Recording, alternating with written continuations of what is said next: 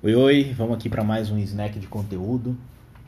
E hoje eu queria fazer uma reflexão é, sobre como às vezes métodos simples e consagrados a gente tende a negligenciar, tende a subestimar, né?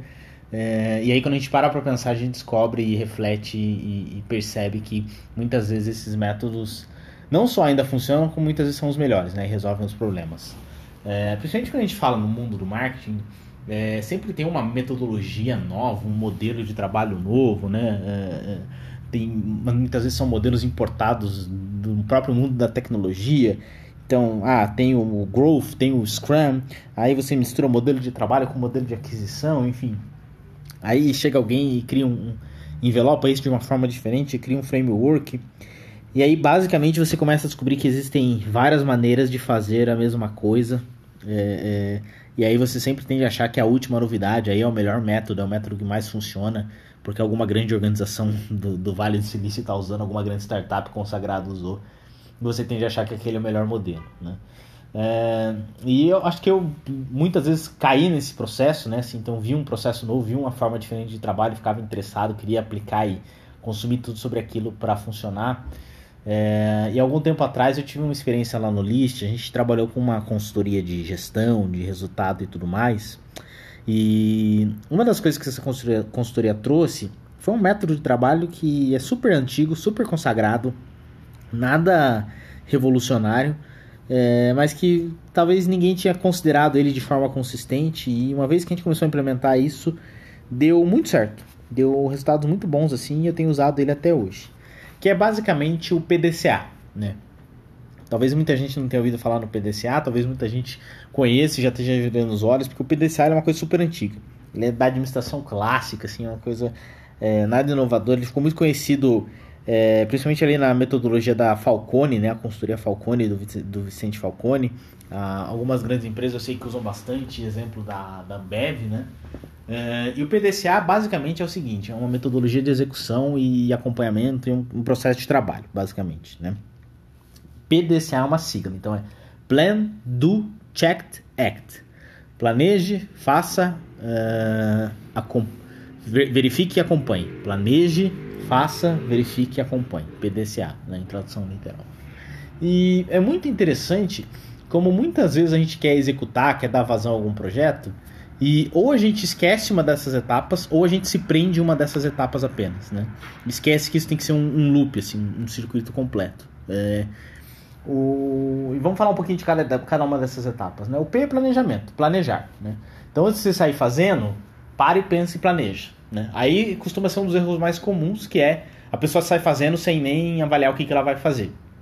Isso é muito ruim porque se aquela ideia, se aquele projeto dá certo, como você não tem um planejamento claro que você fez antes, com etapas, com passo a passo, com donos, com responsáveis, se dá certo, você fica, vai ficar meio na dúvida de como replicar, como você vai refazer aquilo. Uh, e se der errado, você também não vai ter clareza de talvez que ponto que falhou. Né? Então, planejamento, muitas vezes a gente quer pegar uma ideia, já quer sair fazendo, executando, né? a gente se empolga, confia na ideia e tudo mais. Mas esse planejamento, às vezes, ele é bom, até pra gente não, enfim, não sobrecarregar as pessoas, né? entender priorização, não perder o foco e tudo mais. Depois do planejamento vem a execução, o do. Né? É, aqui também é engraçado, porque muitas vezes a pessoa só morre no planejamento. Ela fica só planejando, planejando, que é algo perfeito e tal, e não faz. Né? Então o do é uma etapa importante porque é a execução. Não adianta você só fazer um super planejamento e não executar também. Né? Você tem que ter um meio termo entre eles.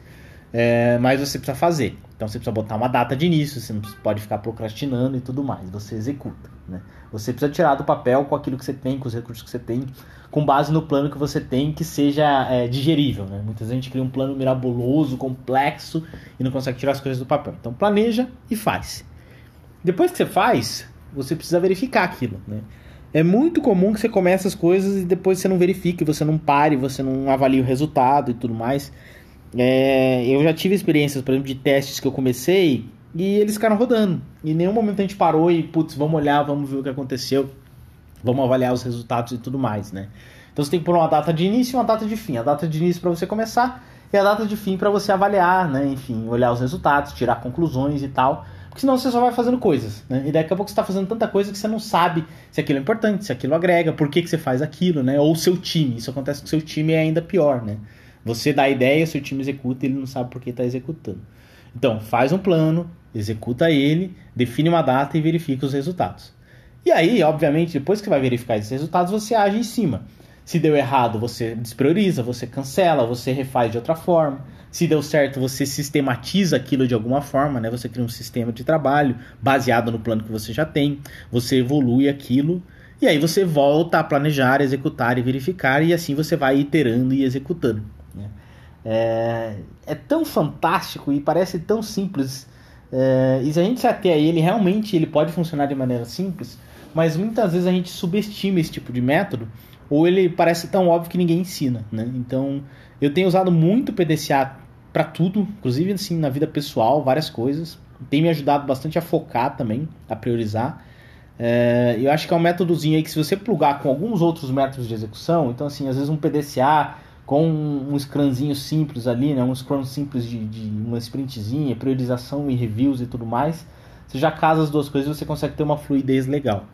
É, então fica a dica, se você está com dificuldade de execução ou de acompanhamento é, ou de consistência nas suas entregas, pensa no PDCA, pesquisa sobre ele, tem muita coisa online sobre ele que eu acho que pode te ajudar bastante, beleza?